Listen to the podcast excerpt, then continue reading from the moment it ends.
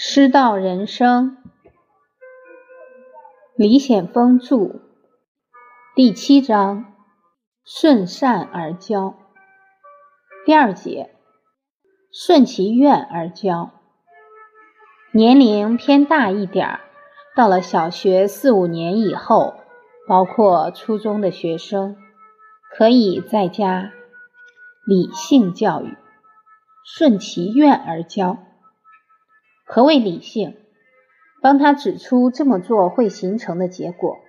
比如，如果你总打架，在班级里朋友会越来越少。理性教育说的是这个行为对他自身会带来什么。当孩子发现这种行为对自身是无益的，行为慢慢会得到改正。一个行为为什么是错的？从感性来说。因为他对别人造成了伤害，从理性说，因为他对自己无益。比如孝道，既有感性教育，也有理性教育。所谓感性，让我们体会父母养儿育女的艰辛；所谓理性，让学生明白一个人不孝敬父母，人生会如何。孩子年龄小的时候，感性可以偏重。大了以后增加理性，感性增长人的悲心。伟人说：“我深深的爱着我的祖国。”文人说：“先天下之忧而忧。”理性可以止恶。成人教育一般理性会用得多。顺其善而教，与顺其愿而教，与我们过去用的教育方法有哪些差别？第一。过去说孩子行为对与错，往往以纪律作为标准，或者以大人的好恶作为标准。这种标准是含糊的，或者是不明确的。比如上课时，对某一个孩子会突然动情绪，因为他扰乱了老师的教学思路。这种情况下，斥责学生，学生会觉得老师不讲道理。再比如。父亲喜欢玩网络游戏，下班发现电脑坏了，儿子搞的。父亲把儿子一顿打，因为儿子耽误了他玩游戏了。儿子不服，于是种下了叛逆的因。叛逆少年的家庭往往有很多好恶在里面，大人喜欢的怎么都可以，大人不喜欢的就打。而孩子的世界是真与善的世界。爸爸喝了酒回家打妈妈，儿子冲到屋里安慰妈妈：“妈妈别伤心，等我长大了保护你。”不是孩子错了，其实是我们错了。孩子心里觉得不公平，矛盾和对立积累下来，等待爆发。第二，对于孩子的错误一定要有耐心，深入到认知世界，慢慢帮他调整。如果不深入，只是提要求，会有后遗症。行为教育追求一种境界，自觉。当孩子自觉时，习惯算是真正养成了。有个年轻人到寺院问法师：“法师，当别人看不见的时候，你会偷着吃肉吗？”法师笑了：“小伙子呀，您在开车时系不系安全带？”那您系安全带是为了自己，还是给警察看？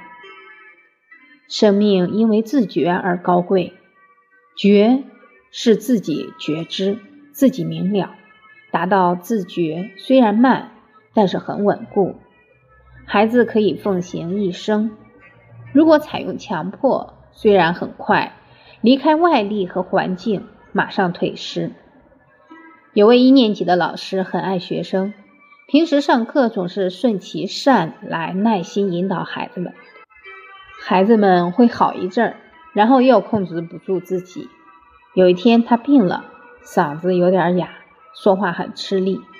很奇怪的是，那天孩子们都特别听话、安静。他们担心一淘气把老师给累坏，懂得心疼老师了。孩子们善不善良？一二年级的孩子上课坐得笔直，大二大三的学生上课卧倒一片。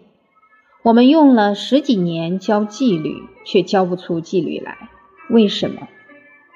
纪律后面没有自觉，只是简单的要求和批评，可以暂时达成纪律实现。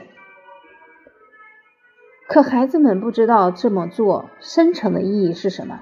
老师来了，我就做好；等老师一走，继续淘气。上课做得好，做不好，跟老师在不在有关。一旦形成这种逻辑，当他们不在意老师时，睡觉是正常。教育一定要下慢功夫，不能急，尤其在孩子第一次做错时，要特别小心。如果第一次不能把认知世界调整，下一次再来改正就更不容易了，因为他们始终不知道为什么要这样，只会迎合老师。当孩子走向迎合时，是教育的失败。迎合之后就是虚伪，忍受之后就是叛逆。孩子在品德的成长过程中肯定是坎坎坷坷的，老师要对孩子的行为做很多细致的观察，不能着急下定论、贴标签。孩子犯错误的时候，正是成长的最佳时机，提醒我们。他们对于这个世界还是未知，成长本来就是从错误到正确，从不懂到懂的过程。老师把握这个时机，清晰的洞察孩子错误的外向和内因，然后从内因去调整，实现外向的改变。这就是一个非常专业又负责任的老师。有一年办夏令营。要求收孩子们手机，助教上去宣布，大家把手机都交上来，不交不允许留在这里。班主任一看形势不对，马上站出来跟孩子们交流。你看他的语言模式。各位学生，大家好，我们这个班级自建班以来被称作叫精英班。每个学生都是被选拔来的精英，当然有和别人不一样的锻炼模式。有两种人，一种很有自制力，一种很任性。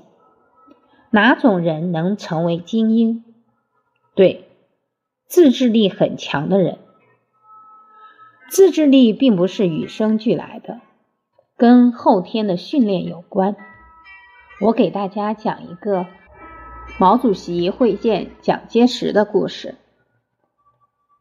班级自制力训练第一项内容：每天不带手机，看看我们能不能战胜自己。家里如果有事，找老师申请打电话。当训练结束时，你会惊喜的发现，你完全能够摆脱手机的控制，你是一个自由的人。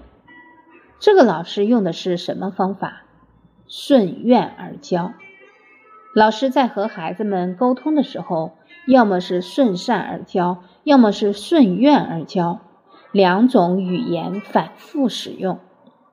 妈妈每天好辛苦啊，我们回家给妈妈倒杯热茶，妈妈多开心啊！善启动了，我们是小树，我们是明天的国家栋梁。愿出现了，孩子每天。在成长。